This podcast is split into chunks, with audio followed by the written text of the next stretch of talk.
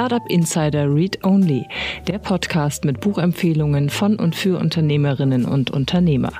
Heute mit Wirtschaftsjournalistin Prof. Dr. Claudia Ursula Haring, welche ihr Buch Ein Startup gründen, klare Antworten aus erster Hand vorstellt. Mich wird am Anfang jeder für bekloppt erklären was tust du, warum tust du dir das an, warum machst du das? Ähm, ich brauche meine Familie dahinter, ich brauche meinen Partner, der dahinter steht. Wenn mein Partner nicht damit dahinter steht, äh, kann ich zwei Sachen machen. Entweder ich vergesse meine Selbstständigkeit oder ich vergesse meinen Partner. Und Oliver Aust, CEO und Gründer von EU Ipso Communications, der mit uns über sein Buch Unignorable Build Your Personal Brand and Boost Your Business in 30 Days spricht eigentlich hat jeder eine Message. Zumindest ne, alle, alle, die im Startup-Bereich tätig sind, alle, die gründen, haben eigentlich eine Message, sonst würden sie es gar nicht machen. Ähm, insofern geht es häufig darum, das rauszukitzeln und das eben durch diese Methode, äh, durch bestimmte Sätze, durch bestimmte Schreibmuster eben wirklich äh, herauszufinden, was die Message ist. Und hier ist Ihr Gastgeber Jan Thomas.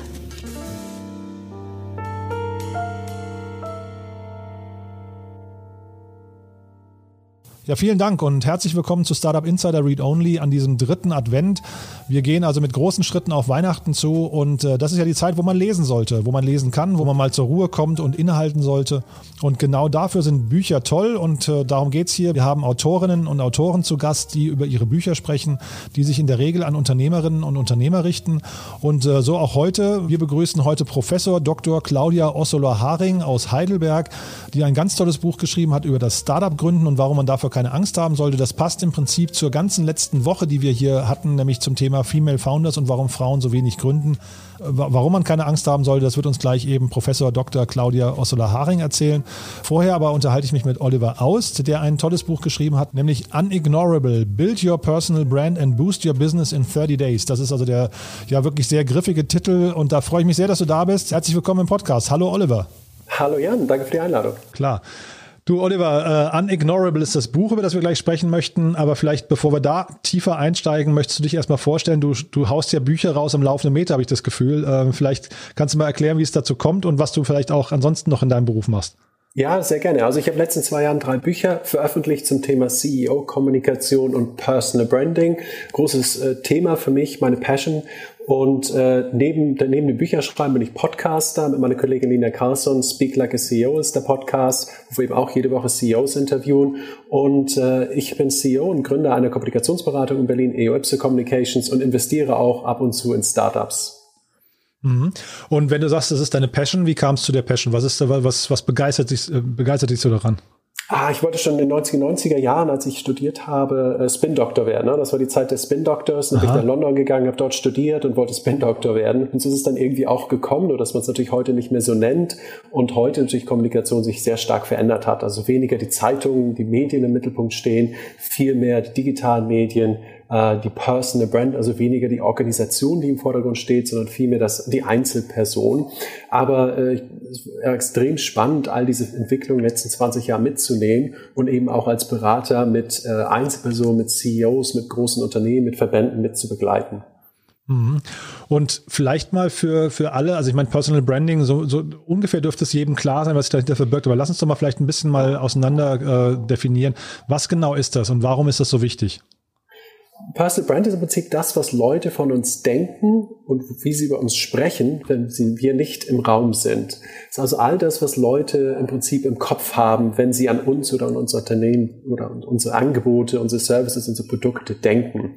Und das ist natürlich sehr wichtig, weil wir alle im Prinzip eine Reputation haben. Das heißt, wenn ich sowieso eine Reputation habe, wieso sollte ich nicht dann eine Reputation haben, äh, wo ich mich wirklich wiederfinde und die mich wirklich widerspiegelt, die authentisch ist? Und das ist es eigentlich schon. Da ist kein, ähm, kein Hexenwerk dran. Es ist eigentlich nur Kontrolle zu übernehmen über seine eigene Reputation und dies aktiv zu gestalten, so dass ich wirklich eine Personal Brand aufbauen kann. Und was ich sage in Anne Knorr bei dem Buch ist, dass ähm, es heute nicht mehr reicht, einfach gute Arbeit zu leisten, sondern dass man eben auch sichtbar sein muss. Und diese Sichtbarkeit ist eben äh, für die Einzelperson heute, ob das ein Unternehmer ist, ein Startup-Entrepreneur, Gründerinnen, äh, extrem wichtig geworden. Und ich habe das Buch geschrieben, insbesondere weil wir in dieser äh, Epidemie natürlich weil so viele Gründerinnen und Gründer, weil so viele tolle Leute, auch Freelancer und Freunde und im Bekanntenkreis ähm, so betroffen sind von dieser Wirtschaftskrise und dieser Epidemie, ähm, dass ich ihnen auch was in die Hand geben wollte und dieses Wissen, was ich in 20 Jahren aufgebaut habe zum Thema Personal Branding, Kommunikation eben weitergeben wollte. Mhm. Das Ganze ist ja eigentlich aufgebaut wie so ein Kurs, ne? Kann, ich, kann, kann man das so sagen? Ja, genau. Und ich wollte es eben auch wirklich so ähm, einfach umsetzbar machen, habe aber auch festgestellt in, in hunderten von Gesprächen zu dem Thema, dass es nicht nur um das Wie geht. Und deswegen habe ich es eben um vier M's herum gestrickt. Das ist einmal das Mindset.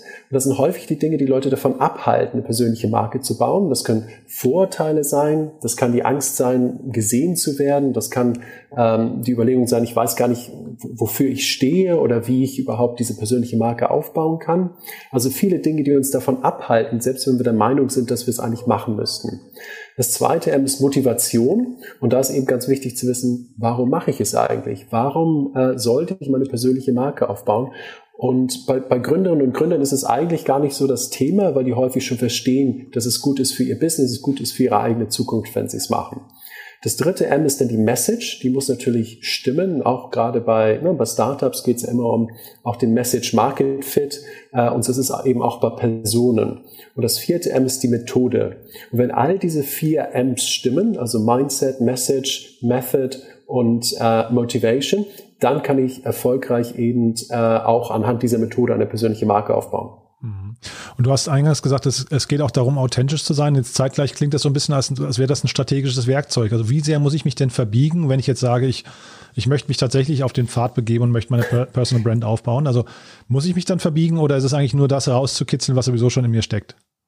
Du solltest dich gar nicht verbiegen. Ich glaube, verbiegen ist genau der falsche Weg, denn eigentlich ziehe ich dadurch nur die falschen Möglichkeiten, die falschen Personen in mein Leben. Ich will ja eigentlich ein Magnet sein für die Dinge, für die Projekte und die Menschen, die mir Spaß bringen, die mich weiterbringen. Und dafür macht es eben sehr viel Sinn, authentisch zu sein. Und ich gehe noch weiter. Ich würde sagen, dass dadurch, dass ich authentisch bin, dadurch, dass ich ich selbst bin und auch meine Stärken ausspiele, dann habe ich auch eine Einzigartigkeit. Und diese Einzigartigkeit führt wiederum zur Sichtbarkeit. Und das ist ja eigentlich das Ziel. Also Authentizität ist eigentlich hier der richtige Weg zum Ziel. Mhm. Ja, ich habe mich gerade gefragt, wenn jetzt jemand also sagt, ich, okay, ich habe das Mindset, ich habe die Motivation, aber ich habe eigentlich keine Message. Ne? Also das kann ja durchaus sein. Also die, die Welt ist ja voll von Messages gerade und das, dass man irgendwie so das Gefühl hat, ich, ich kann da jetzt gar nichts mehr dazu beitragen. Also ja. was sagt man solchen Leuten? Oder hat jeder erstmal per se eine Message und weiß es nur nicht? Eigentlich hat jeder eine Message. Zumindest ne, alle, alle, die im Startup-Bereich tätig sind, alle, die gründen, haben eigentlich eine Message, sonst würden sie es gar nicht machen. Ähm, insofern geht es häufig darum, das rauszukitzeln und das eben durch diese Methode, äh, durch bestimmte Sätze, durch bestimmte Schreibmuster eben wirklich äh, herauszufinden, was die Message ist und die dann auch wiederum zu testen und immer nochmal neu vielleicht zu, zu feintunen. Äh, aber letztlich glaube ich schon, dass jeder, der auf diesem Weg sich begibt, auch eine Message hat. Äh, es muss halt nur rausgekitzelt werden. Mhm. Und jetzt hast du gerade schon die Gründe erwähnt von Startups. Ähm, ist das quasi die Zielgruppe, um die es geht? Oder wer, wer sollte denn eigentlich eine Personal Brand aufbauen können? Oder, oder wer sollte darüber nachdenken und wer vielleicht auch nicht?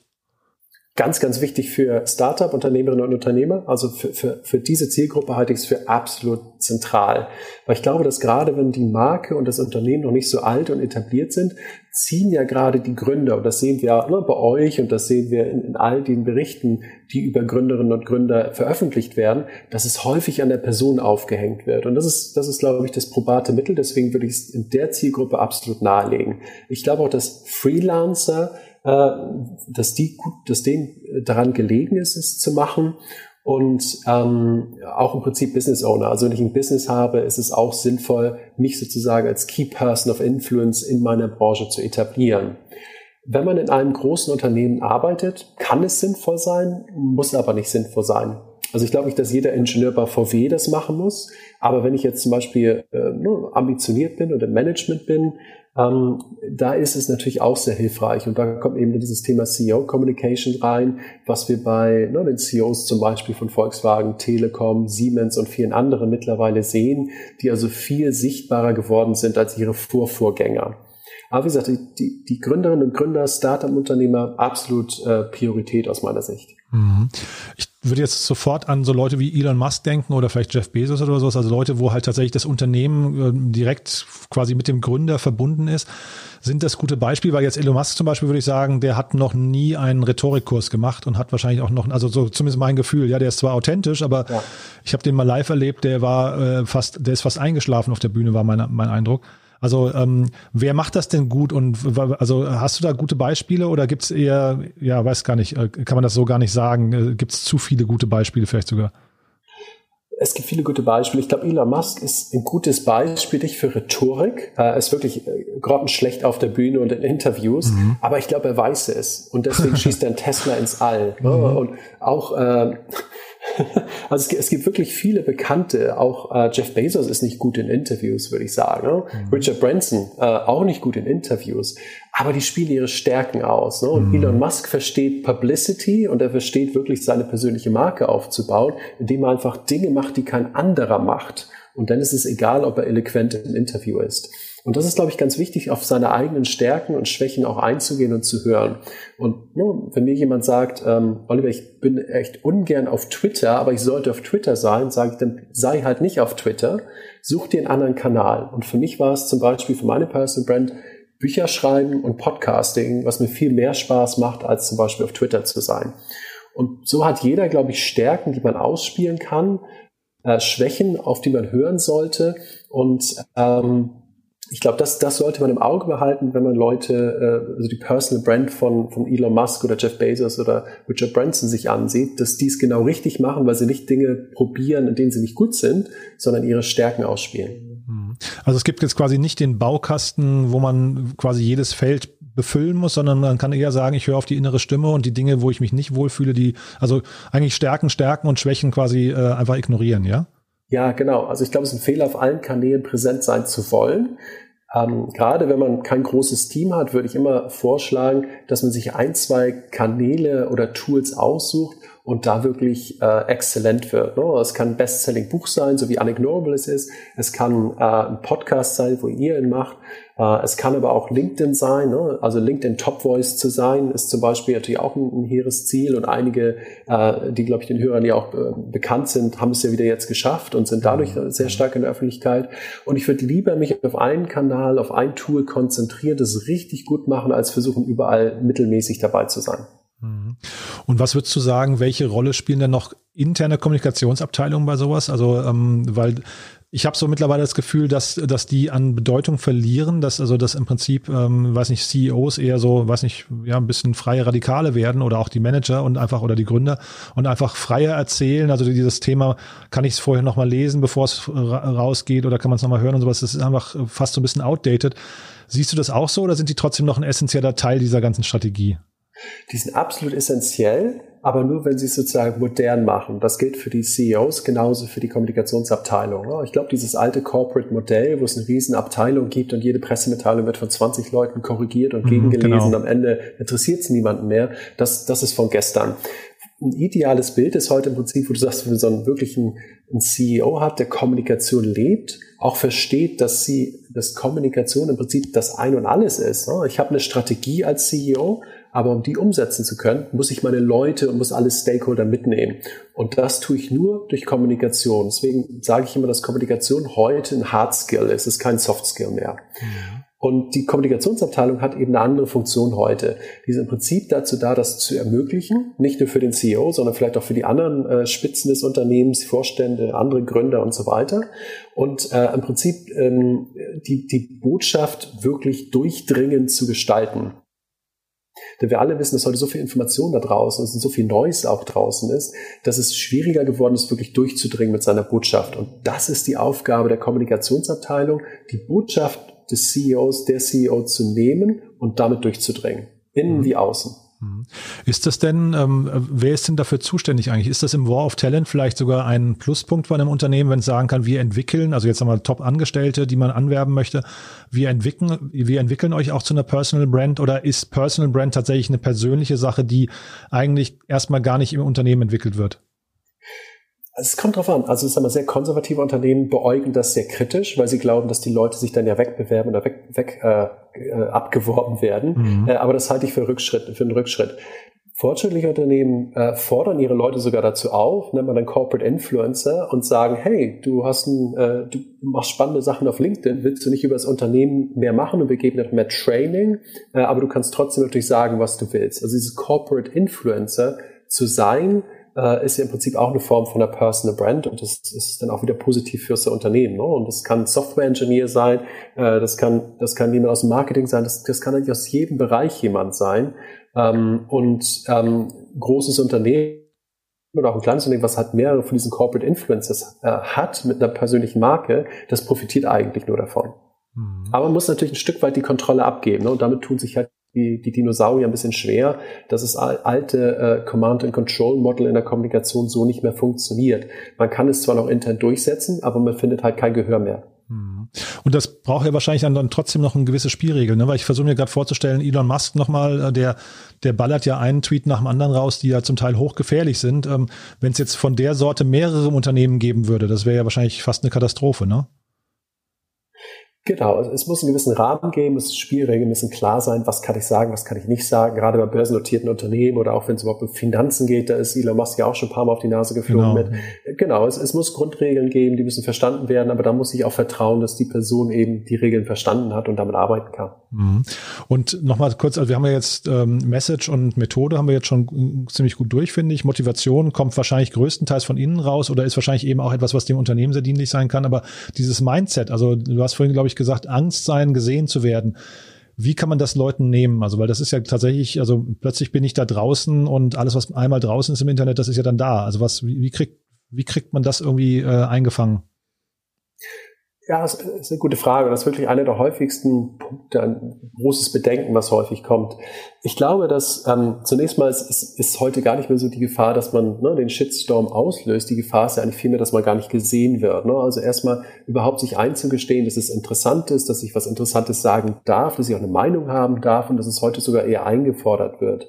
Auch, dass es Teil meines Jobs geworden ist, wenn ich CEO bin oder wenn ich irgendwo eine herausragende Rolle habe im Unternehmen, dass es also nicht mehr irgendwie äh, so, ein Beiwerk ist, womit ich mich vielleicht nur fünf Minuten am Tag beschäftige, sondern dass Kommunikation, auch digitale Kommunikation heute im Prinzip Teil meines Jobs sind und eine Voraussetzung dafür sind, dass ich erfolgreich bin, nämlich weil ich nur dann meine Strategie umsetzen kann.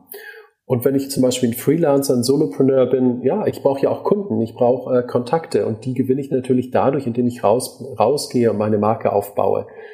Gleichzeitig nehme, auch, nehme ich auch Leuten über die Angst, die vielleicht glauben, dass sie sich da irgendwie ins Hamsterrad begeben. Die Gefahr besteht natürlich, dass man äh, unglaublich viel Content produziert, sehr, sehr viel Stunden investiert und eigentlich keinen Return sieht.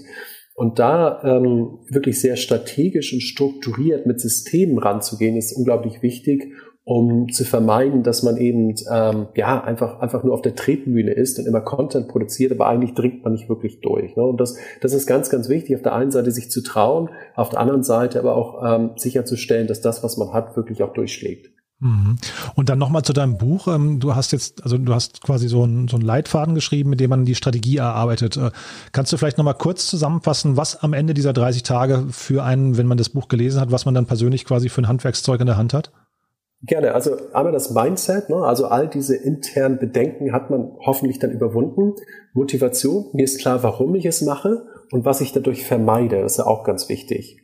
Dann, was meine Message ist, ne? also mit welcher Botschaft gehe ich raus und welche Methode ich entwickle. Also was ist meine persönliche Strategie, meine Marke zu entwickeln und wie kann ich die nach den 30 Tagen umsetzen. Und dann geht es darüber hinaus, dann wird es ein Podcast, wird es ein Bestseller schreiben, wie kannst du dich extrem gut äh, vernetzen äh, mit Blick auf ne, 30 Tage plus.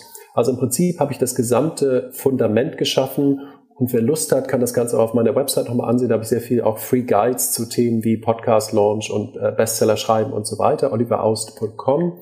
Und im Prinzip will ich damit einen sehr klaren Pfad an die Hand geben, die man beschreiten kann, so dass jeder nach 30 Tagen oder nachdem er das Buch gelesen hat, eben eine Klarheit hat über die Strategie und die Umsetzung, wie ich hin zur persönlichen Marke komme. Und wie gesagt, es geht nicht darum, sich zu verbiegen, es geht wirklich um Authentizität, es geht darum, seine Ziele zu erreichen, es geht darum, gesehen zu werden für die gute Arbeit, die man ja leistet. Und ich glaube, das ist ganz, ganz wichtig, dass es hier nicht um Blenden geht, sondern dass es darum geht, äh, Anerkennung zu gewinnen für die Dinge, die man tut.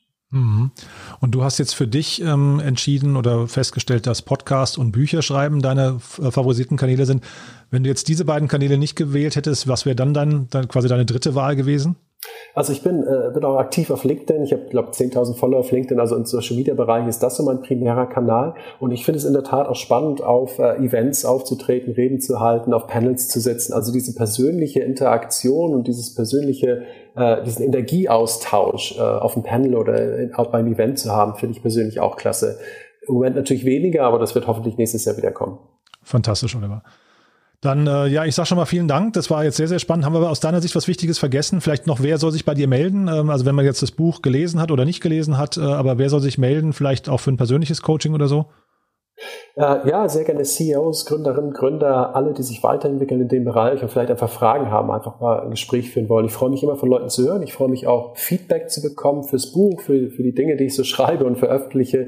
Wie gesagt, ich habe es äh, im Prinzip gemacht in diesem Jahr, weil ich äh, Menschen helfen wollte, die, die sehr negativ von dieser Krise erfasst worden sind, wie wir fast alle. Und äh, ich hoffe, dass ich einigen Leuten da helfen kann, auf einen guten Weg zu kommen fürs nächste Jahr. Fantastisch. Oliver, vielen, vielen Dank, war toll und äh, ja, alles Gute erstmal und ich freue mich aufs nächste Buch. Danke, du haust ja. die ja wirklich im, äh, ja, im Halbjahresrhythmus raus, ne?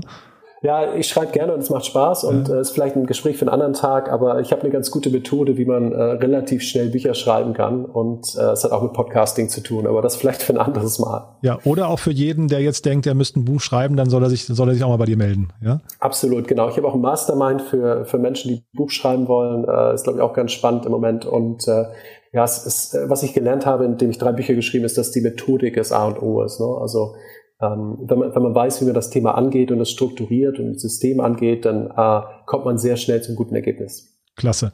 Ach, pass auf, und jetzt vielleicht dann doch noch mal ganz kurz als allerletzten Satz ähm, deinen Podcast äh, Speak Like a CEO, an wen richtet, vielleicht kannst du da noch mal zwei Sätze zu sagen. Sehr gerne. Speak Like a CEO machen wir seit mehreren Jahren. Wir haben schon ungefähr 100 Interviews geführt mit Gründerinnen und Gründern und CEOs. Äh, jede Woche ähm, und es ist ein Gespräch, das geht um Leadership und Kommunikation. Es ist auf Englisch, findet man auf all den üblichen Plattformen. Und äh, wir fragen im Prinzip, was, was Menschen, die Unternehmen, Organisationen leiten, gelernt haben in ihrer Karriere zum Thema Kommunikation. Das kann intern, extern, Medien, Investoren, äh, im Prinzip der gesamte Rundumschlag. Und äh, es ist extrem spannend, immer mehr über dieses Thema zu erfahren, zu lernen. Es entwickelt sich ja auch immer weiter mit den Krisen, durch die wir gehen, mit den Entwicklungen, die die Welt äh, durch, durchläuft. Und ähm, ich, ich glaube, das ist, ist ein Bereich, der, der für viele eine große Herausforderung ist, wenn sie erstmal gründen oder, oder in verantwortlicher Position sind, weil man es in der Regel weil man aus der Regel ja im Prinzip ne, aus, aus, aus von der Technikseite kommt oder aus der Businessseite kommt oder, oder ne, aus der Marketingseite kommt, aber nicht unbedingt aus dieser Seite, die im Prinzip heute ein Hardskill geworden ist. Und äh, deswegen glaube ich, jeder, der, der gründen will, gegründet hat, ähm, kann gerne mal reinhören. Ich glaube, da ist viel dabei.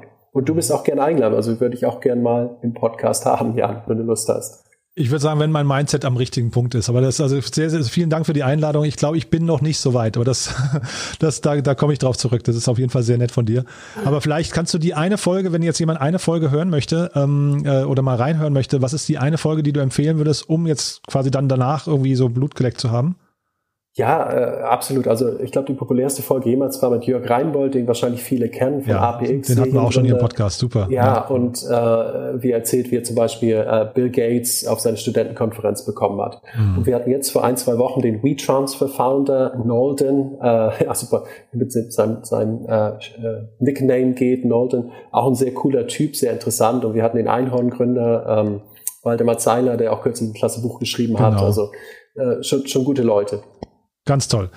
Oliver, also vielen, vielen Dank. War jetzt ein bisschen länger als geplant, aber ich finde, es war die, war die Reise wert. Hast wirklich tolle, tolle äh, Impulse mitgebracht, finde ich. Das Buch kann ich nur empfehlen und äh, ja, ich freue mich aufs nächste Gespräch. Danke, Jan. Alles Gute. Ja, dir auch. Bis dahin. Ne? Tschüss. Tschüss.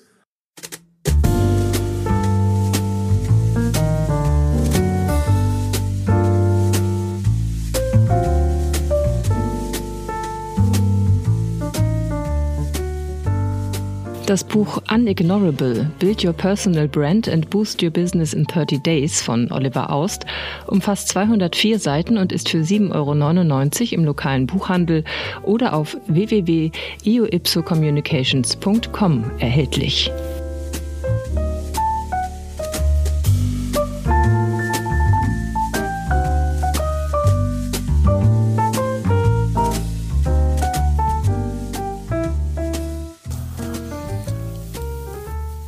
Das war also Oliver Aust und sein tolles Buch Unignorable, Build Your Personal Brand and Boost Your Business in 30 Days. Und ja, ich weiß nicht, ich habe es ja schon mehrfach erzählt, man kann alle Bücher, die wir hier haben, ich sage jetzt wirklich mal alle, kann man gewinnen, indem man uns eine E-Mail schreibt an gewinnspiel at startup-insider.com. Einfach eine Mail schreiben, kurz reinschreiben, welchen Titel ihr gewinnen möchtet und dann nehmt ihr teil an unseren, an unseren Monatsverlosungen. Ähm, ja, also macht das am besten mal. Und damit vielleicht nochmal verbunden der Hinweis oder die Bitte, äh, erzählt doch mal euren Freunden und Freundinnen von diesem Podcast oder euren Bekanntinnen und Bekannten, äh, also Menschen, die vielleicht Spaß an Büchern haben und äh, die gerne lesen, einfach mal darüber erzählen oder noch besser kurz zu iTunes gehen und uns eine ähm, Rezension hinterlassen. Wir freuen uns immer über Feedback. Äh, fünf Sterne, ein Stern, whatever, aber Hauptsache ehrlich. Und ihr wisst ja, für jede Rezension äh, auf iTunes pflanzen wir gemeinsam mit Review Forest, also einem kleinen Startup hier aus Berlin, die für Reviews Bäume pflanzt. Und das machen wir auch. Wir pflanzen einen Baum in eurem Namen in Mexiko. Das heißt also mit eurer Bewertung oder eurem kurzen Kommentar auf iTunes äh, tut ihr auch noch was Gutes, nicht nur für uns, sondern auch noch für die Umwelt. Also äh, es gibt eigentlich keinen Grund, das nicht genau jetzt mal äh, nicht genau jetzt mal eben zu tun oder wie gesagt eben beim nächsten virtuellen Café oder so mal euren Freunden zu erzählen, was, für, was ihr sonntags immer für einen tollen Podcast hört. Also darüber freuen wir uns auf jeden Fall, wenn ihr das macht und sagen schon mal vielen Dank an dieser Stelle. Und damit gehen wir rüber nach Heidelberg. Da bin ich verbunden mit Professor Dr. Claudia Ossola-Haring. Claudia, ich finde es super, dass du da bist. Herzlich willkommen bei uns im Podcast. Hallo. Hallo, ich grüße dich. Ja, super. Claudia, stell dich doch mal vor, wir möchten über dein Buch äh, sprechen, ein Startup gründen, Fragezeichen. Also das, da ist eine Frage mit verbunden. Aber stell dich doch, bevor wir da einsteigen, nochmal vor und erzähl mal, wer du bist. Ja, wenn ich erzählen soll, was ich bin oder was ich mache, dauert vielleicht ein bisschen länger. Deshalb versuche ich es so kurz wie möglich zu machen. Mhm. Äh, ich bin aktuell Professorin an der SRH Hochschule Heidelberg am Campus Kalf, also im schönen Schwarzwald. Bin daneben aber auch Unternehmensberaterin, jetzt gerade für Existenzgründung und, und äh, Unternehmensnachfolge und habe ein weiteres Standbein als Wirtschaftsjournalistin. Das ist ein breites Feld. Das heißt, dir wird nicht langweilig. Mir wird definitiv nicht langweilig, genau. Und was hat dich denn jetzt dazu gebracht, dieses Buch zu schreiben? Ähm, ja gut, erstens mal die Frage von UTB, das, das war das eine.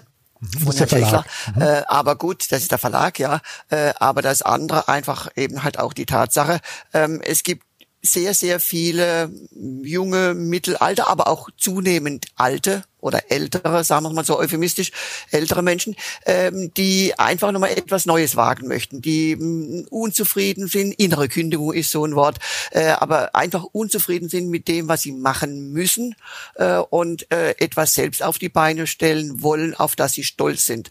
Und das ist so die Hauptmotivation eben halt auch für mich, den Leuten da Mut zu machen, zu sagen, okay, in Ordnung, es gibt natürlich Bürokratie, aber wir schimpfen über, über die deutsche Bürokratie, ähm, die ist nichts im Vergleich zur italienischen oder zur französischen oder teilweise auch zur amerikanischen Bürokratie, wo wir immer denken, das ist alles so einfach. Ne? Und deshalb einfach den Mut zu machen, okay, in Ordnung, die größte Reise beginnt mit dem ersten Schritt, also fange ich mal an. Mhm. Ähm, also es ist erstmal beruhigend, dass du das sagst. Äh, ich, ich kenne viele, die auf die deutsche Bürokratie dann äh, schimpfen und ich glaube, man muss sich eigentlich auch nicht an den, an den schlechteren orientieren, sondern wahrscheinlich müsste man eher so nach Estland oder so gucken, wo es dann vielleicht auch, auch noch leichter geht. Aber äh, erstmal schön, dass du den Leuten Mut machen möchtest. Ähm, ich hatte in deinem Buch auch äh, das so verstanden, dass ja, da hast du ja Bezug genommen auf die Corona-Krise, hast gesagt, es, es müssen ja vielleicht, also oder die Erkenntnis ist gereift, dass der Arbeitsplatz zum Beispiel gar nicht mehr so sicher ist und deswegen werden wir eigentlich einen Boom an Existenzgründungen äh, erleben. Ja. Ist das so? Ja, also ähm, wir haben zwar kein, noch keine statistischen Zahlen, also demzufolge bewege ich mich im Moment auch so ein bisschen äh, in Richtung Schätzungen, Einschätzungen, äh, aber der Arbeitsmarkt hat sich komplett gewandelt. Ähm, noch vor einem halben, dreiviertel Jahr äh, waren bei meinen Studenten, das war völlig klar, dass sie sich den Arbeitgeber aussuchen können. Ne? Und äh, man ging davon aus, dass äh, die Jungs und Mädels, also seitens der Arbeitgeber, Schlange stehen, um eben halt hier die jungen Leute dazu zu bewegen, zu den Firmen zu kommen. Die mittelständischen Unternehmen, die hatten große, große Bedenken oder haben immer noch große Bedenken, dass ihnen die großen ähm, Firmen die Mitarbeiter wegschnappen, einfach deshalb, weil sie deutlich besser bezahlen können auch. Ne?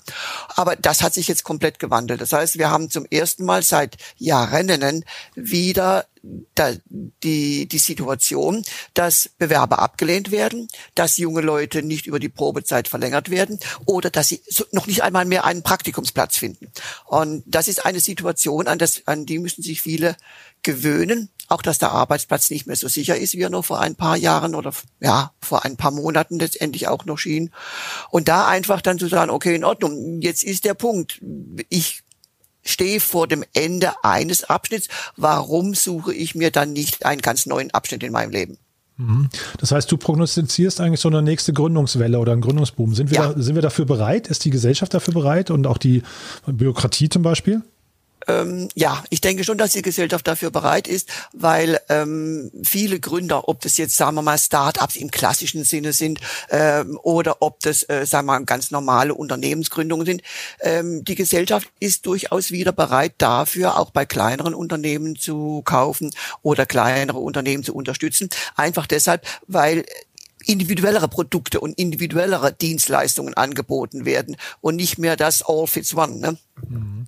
Und dann ist ja ganz wichtig, du differenzierst ja in deinem Buch auch äh, Existenzgründung per se ähm, und ein Startup. Ne? Vielleicht kannst du ja. da nochmal erklären, für wen ist denn dieses Buch, was du jetzt hier, das ist ja eigentlich eine Anleitung, ne? wenn man so möchte, vielleicht auch eine Mutmachung, äh, äh auch ja. zum Mut machen, aber eigentlich ist es eine Anleitung. Für wen ist die gedacht?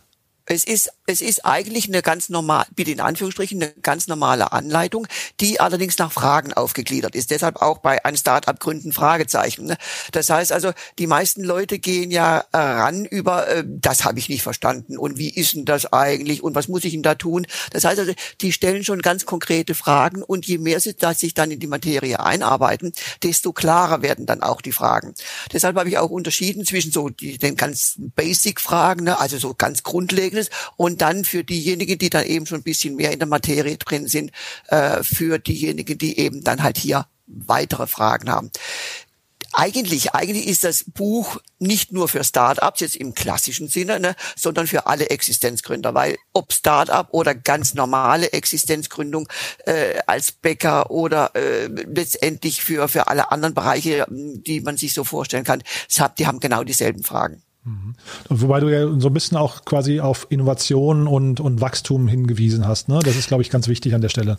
Ja, ähm, das ist auch so ein Punkt. Ähm, da muss man dazu sagen, die meisten Politiker tragen so ja in staatstragenden Reden oder die diese Lippenbekenntnisse, wie wichtig doch äh, Start-ups für ein Unternehmen, äh, für für eine Volkswirtschaft sind. Und sie sind ungeheuer wichtig.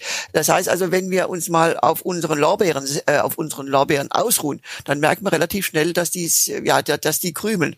Und ähm, eine Gesellschaft, die keine Innovation hat, eine Gesellschaft, die die die äh, ja nicht auch neue Ideen hat und neue Ideen zulässt, die, ja, die hat sich ihr eigenes Grab schon bereits geschaufelt. Mhm. Und jetzt hast du ja gerade schon gesagt, es ist, es ist quasi an, anhand von Fragen aufgebaut. Ich nehme an, das sind Fragen, die aus deiner Beratung dann auch eben auch kommen, ne? aus ja. der Existenzgründungsberatung. Was sind denn so die, ich sag mal, so die wichtigsten drei, vier Fragen, die da immer wieder aufpoppen, wo man vielleicht auch merkt, da haben die Leute, Leute Angst, äh, das hält sie zurück beim Gründen. Und äh, ja, also vielleicht sind das so die Einstiegsfragen, die man den Leuten auch, wo man ihnen die Angst nehmen kann. Ähm, die meisten Fragen, wo fange ich an? Mhm. Ähm, wozu brauche ich einen Businessplan? Also wo fange ich an? Es ist eigentlich relativ egal, wo man anfängt. Ähm, es gibt keinen konkreten ersten Schritt. Ne? Ähm, das ist so so der Punkt, der eben ganz klar ist. Es ist egal, an welchem Punkt ich anfange. Es ist wie ein Kreislauf. Das heißt, ich muss immer wieder nacharbeiten. Die nächste Frage: Wozu brauche ich überhaupt einen Businessplan? Ein Businessplan ist ungeheuer wichtig. Und zwar im Gegensatz zum Deutschaufsatz, der aus Einleitung, Hauptteil, Schluss besteht, besteht ein Businessplan ist ein Ganzes. Das heißt also, je mehr ich in meinen Businessplan dann schreibe, je mehr ich mein Geschäftsmodell durchdenke, desto eher komme ich wieder auf ungelöste Fragen und muss wieder von vorne anfangen. Das heißt also, irgendwann mal habe ich diesen Prozess dann, dass ich mein Geschäft sozusagen im Kopf bereits komplett durchgeplant habe. Und wenn ich mit so etwas zu einem Investor komme, mit so einer Idee, die auch wirklich auf Fragen, also deshalb auch das Fragenbuch, auf Fragen ähm, dann realisiert ist und ich bereit oder sagen wir mal äh, so fit in meinem Gebiet bin, dass ich auf Fragen antworten kann und zwar wie aus der Pistole geschossen, äh, dann überzeugt das auch die Bank, dann überzeugt es Investoren, ne? dann überzeugt es auch andere Eigenkapitalgeber, damit einzusteigen. Ähm, das ist, das sind also auch diese Punkte. Der nächste Punkt, der ganz, ganz wichtig ist, die meisten sagen, da mache ich eine GmbH. Eine GmbH ist eine ganz wunderbare Rechtsform, aber sie passt halt nicht für alle. Und ähm, eine GmbH ist deutlich formalistischer als beispielsweise ein Einzelunternehmen. Ne, das heißt also auch eine Mini-GmbH, die haftungsbeschränkte Unternehmergesellschaft, ist eine GmbH. Das heißt, ich habe die, die ganzen Kosten, die ich bei einer GmbH habe, habe ich da auch. Also von daher gesehen, die Frage, hafte ich mit meinem Privatvermögen, muss ich auch immer beantworten, ja, was machst du denn eigentlich? Kann überhaupt mal jemand kommen und kann dir sagen, hier, ich nehme dich dafür in Haftung. Mhm. Und wenn die Gefahr relativ gering ist, brauche ich keine GmbH. Wenn ich weiter wachse, kann ich dann durchaus umfirmieren in eine GmbH. Aber es muss nicht von Anfang an sein. Mhm. Und jetzt kann ja auch ähm, die Antwort auf ein Startup gründen könnte ja auch sein Nein. Äh, siehst du Menschen, die nicht gründen sollten und was sind das für welche? Oder würdest du erstmal per se sagen, jeder kann gründen? Ähm, also grundsätzlich bin ich der Meinung, jeder kann gründen. Allerdings, ähm, Komma aber, ne? Ganz typisch, ne? So, ähm, der Punkt ist folgender. Ich brauche eine gewisse Resilienz. Ich brauche auch eine, auch eine, eine ja, ich brauche ein super dickes Fell. Weil ähm, mich wird am Anfang jeder für bekloppt erklären was tust du, warum tust du dir das an, warum machst du das? Ähm, ich brauche meine Familie dahinter, ich brauche meinen Partner, der, dahinter steht. Wenn mein Partner nicht damit dahinter steht, äh, kann ich zwei Sachen machen entweder ich vergesse meine Selbstständigkeit oder ich vergesse meinen Partner. Also das heißt also, das sind die ganz wichtigen Punkte.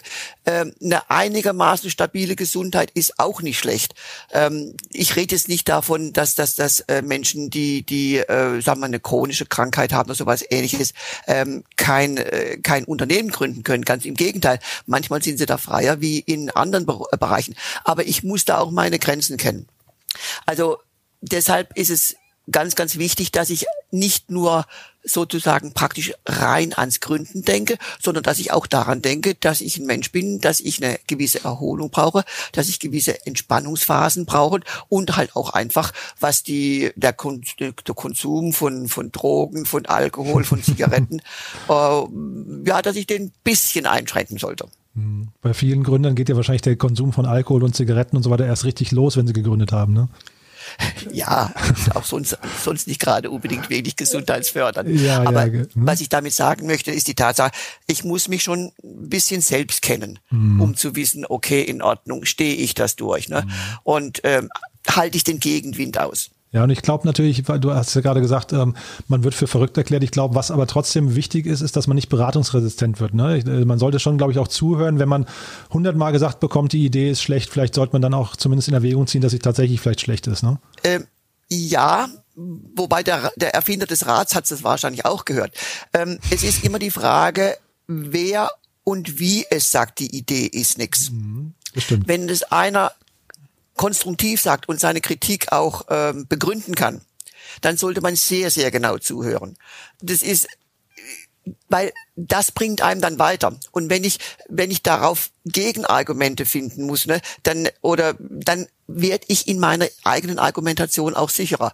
Wenn dagegen einer das nur abbügelt, weil er entweder nicht richtig zugehört hat oder weil er es nicht kapieren wollte oder, äh, oder, oder, ja oder selbst irgendwas in der Richtung vorhat, dann kann man dann das äh, die entsprechende Kritik getrost vergessen. Mhm. Ich glaube auch, ähm, was ja viele nicht mögen, ist, wenn sie abgelehnt werden, zum Beispiel von Investoren oder von Banken oder sowas. Aber ich glaube auch gerade diese Gespräche sind ja eigentlich total wertvoll. Ne? Dass, äh, wenn, man, wenn, wenn es also gut begründet wird, nimmt man da meistens etwas mit, was, was er hinterher quasi auf das eigentliche Konzept wieder einzahlen kann. Ja, ganz genau. Ne? Und da sind gute Freunde wirklich ungeheuer wichtig, ne? oder auch äh, selbst gute Feinde sind da relativ wichtig, ne? ja. ne? weil ähm, ich vergleiche es immer ein bisschen so mit dem dreijährigen Kind. Wir sind ja alle gelernte Kinder gewesen, zumindest mal. Ne?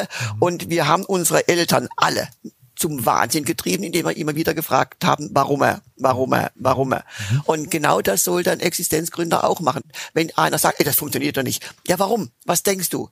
Ja, da gibt es keinen großen Markt. Ja, warum? Was, was denkst du? Ah, das Produkt ist nicht ausgereift. Warum? Was denkst du?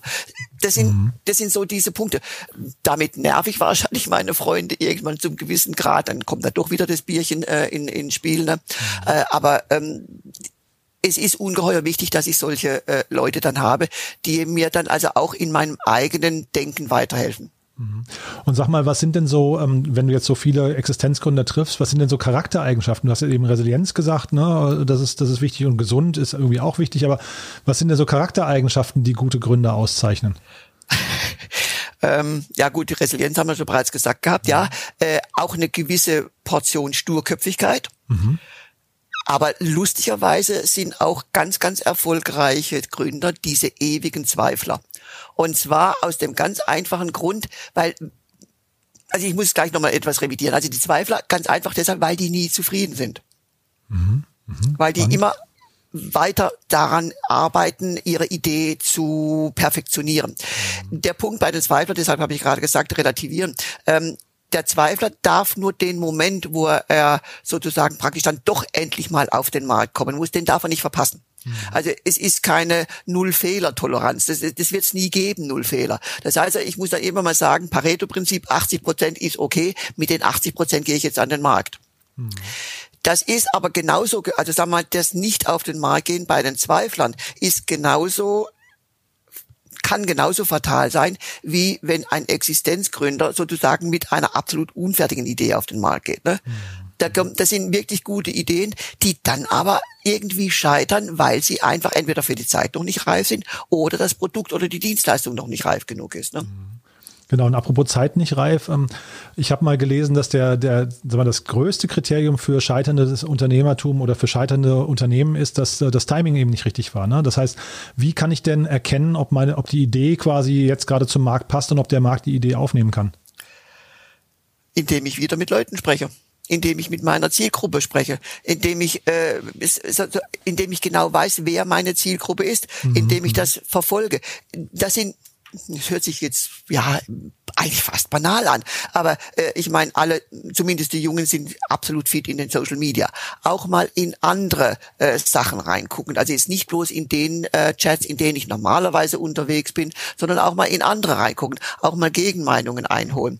Ähm, Zeitung lesen beispielsweise, Radio hören etc. Ne, das sind das sind solche Punkte, die also auch immer wieder klarlegen, welche Themen sind denn eigentlich überhaupt im Moment ähm, ja wichtig, ne? Äh, welche Daten sind wichtig dummes Beispiel, aber eines meiner Lieblingsbeispiele jetzt im Moment gerade ähm, in Corona-Zeiten, äh, die Firmen, die eben halt hier vorher äh, Autoscheiben produziert haben, die haben dann plötzlich Spuckschutzscheiben produziert. Mhm. Es war eine es war eine absolut geniale Idee zu sagen, okay, in Ordnung, ich habe das alles drunter. Wenn ich keine Autoscheiben mehr äh, produzieren kann, weil der, ähm, der mein, mein äh, derjenige, bei dem ich Zulieferer bin, dann plötzlich keine Autoscheiben mehr hat, mache ich halt was anderes. Mhm. Ne? Mhm.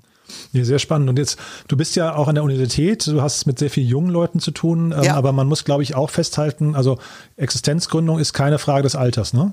Nein, definitiv nicht. Ganz im Gegenteil. Ein, einer der Trends ist jetzt also, dass die deutlich über 60-Jährigen äh, ebenfalls wieder gründen. Weil erstens mal fühlen sie sich hm, deutlich zu jung noch, äh, um sozusagen zum alten Eisen zu gehören. Mhm. Äh, und zweitens eben halt aber auch die Idee, bitte jetzt, das ist etwas ganz also ich finde es etwas ganz Positives. Die möchten in der Gesellschaft etwas gelten, also ein Geltungsbedürfnis, aber ein positives Geltungsbedürfnis. Das heißt, viel von ihrer äh, Erfahrung weitergeben müssen, auch in Kontakt mit den Leuten zu bleiben und dann halt auch ja mit den Leuten die Zukunft zu gestalten und jetzt nicht eben halt hier nur immer ja in Fotoalben blättern und mal erzählen, was 1980 dann alles so Schönes passiert ist. Mhm. Und bei den bei den Studenten und Studentinnen heute ähm, kann man da noch mit, mithalten? Ist das also, also geistig mithalten oder sind die Themen, in denen die sich bewegen, schon so weit weg? Also ich zum Beispiel tue mich mit TikTok noch schwer, das ist jetzt gerade so das, das Riesenthema. Ähm, aber die sind ja wahrscheinlich schon wieder ein, zwei Schritte weiter. Also kann man da noch äh, als, als Professor, äh, als Professorin mithalten? Äh, ja. Ja? Ganz, ganz eindeutig und, also, und jetzt nicht nur aus der reinen Selbstüberschätzung heraus, mhm. äh, sondern kein Medium, das jemals in der Welt war, äh, verschwindet völlig daraus. Riebisches Gesetz. Mhm. Aber ähm, jetzt war eine Kurzvorlesung, Entschuldigung.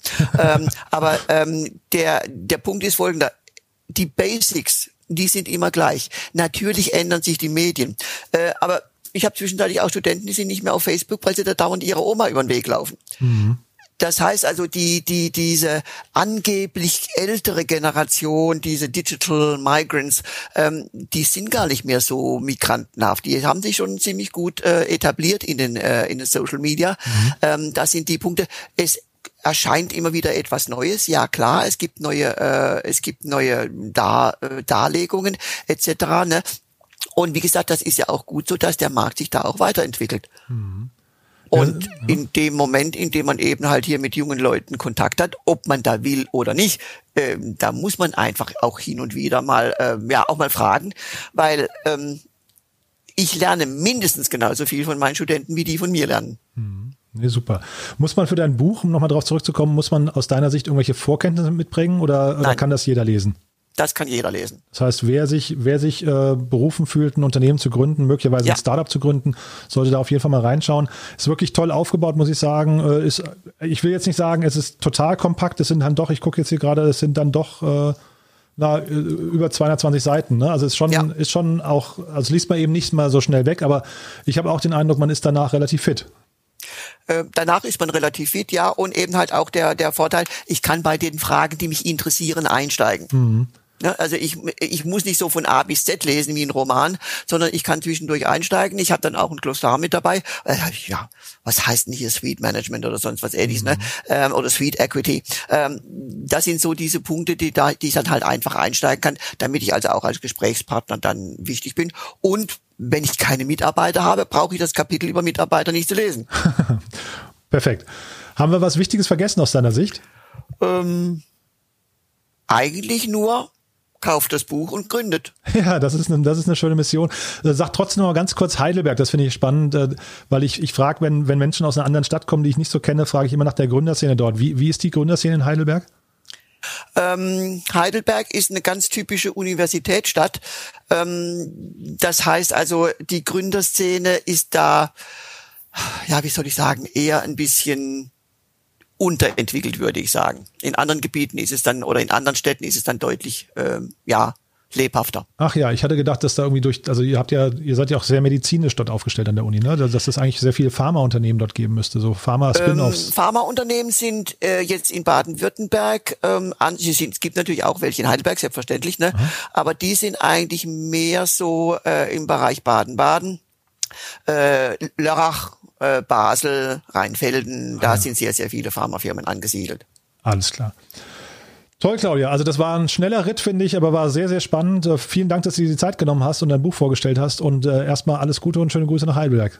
Ja, ich ja? bedanke mich bei dir. Danke, Danke dir. dir ne? Bis dahin. Bis dahin. Tschüss.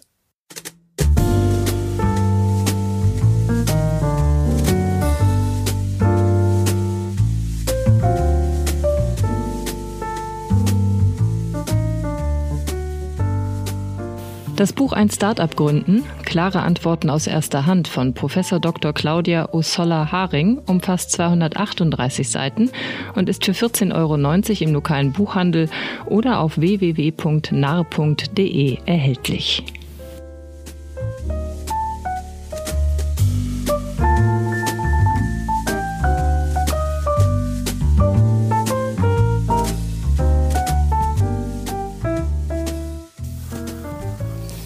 Ja, das war's für heute. Das war Professor Dr. Claudia Osseler-Haring aus Heidelberg und ihr Buch Ein Startup gründen, klare Antworten aus erster Hand.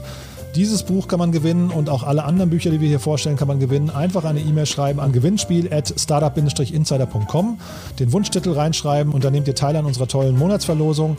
Und äh, ja, wie gesagt, zum einen nochmal die Bitte an euch, eine kurze Review oder weitererzählen, was ihr hier Tolles mitbekommt oder euren Freunden erzählen von diesem Podcast. Und äh, vielleicht nochmal kurz der Hinweis, wenn ihr gerne lest und euch für die Startup-Szene interessiert, dann schaut euch doch mal unseren täglichen Newsletter an. Wir bringen ja hier mit Startup Insider den wahrscheinlich besten Newsletter der deutschen Startup-Szene raus. Jeden Morgen um 8 Uhr kommt da das Beste des Vortages. So immer so 10, 12, 15 Nachrichten, äh, bestens kuratiert aus über 500 Nachrichtenquellen, die unsere Redaktion quer liest. Also von daher schaut euch das mal an. www.startupinsider.de und einfach kurz abonnieren. Kann man jederzeit wieder abbestellen. Wir spammen auch nicht. Also ist also ein ganz, ganz toller Newsletter, den ich euch ans Herz legen möchte möchte. Und damit sind wir durch für heute. Ähm, ich wünsche euch noch einen wunderschönen dritten Advent und kommt gut in die nächste Woche rein. Bis dahin, alles Gute. Tschüss. Wir verlosen die in der heutigen Folge vorgestellten Bücher. Zu gewinnen gibt es fünf Exemplare des Buches Ein Startup gründen, klare Antworten aus erster Hand von Professor Dr. Claudia Ussola Haring sowie fünf Exemplare des Buches Unignorable, Build Your Personal Brand and Boost Your Business in 30 Days von Oliver Aust. Zum Teilnehmen einfach eine E-Mail mit dem Betreff Gewinnspiel und dem Wunschbuch an gewinnspiel at startup-insider.com schreiben. Das war die siebte Folge von Startup Insider Read Only, dem Podcast mit Buchempfehlungen von und für Unternehmerinnen und Unternehmer. Nächste Woche zu Gast Philippe Despierreux, Gründer und Geschäftsführer von der Adventure GmbH, welcher sein Buch Werdet Weltmutführer vorstellt. Und Luisa Wasilewski, Digital Health Expert bei Brainwave Hub, die mit uns über das Buch Digitaler Puls, warum der Gesundheitsmarkt jetzt digital handeln muss, spricht. Alle weiteren Informationen zu diesem und allen weiteren Podcasts von Startup Insider erhält man auf www.startupinsider.de.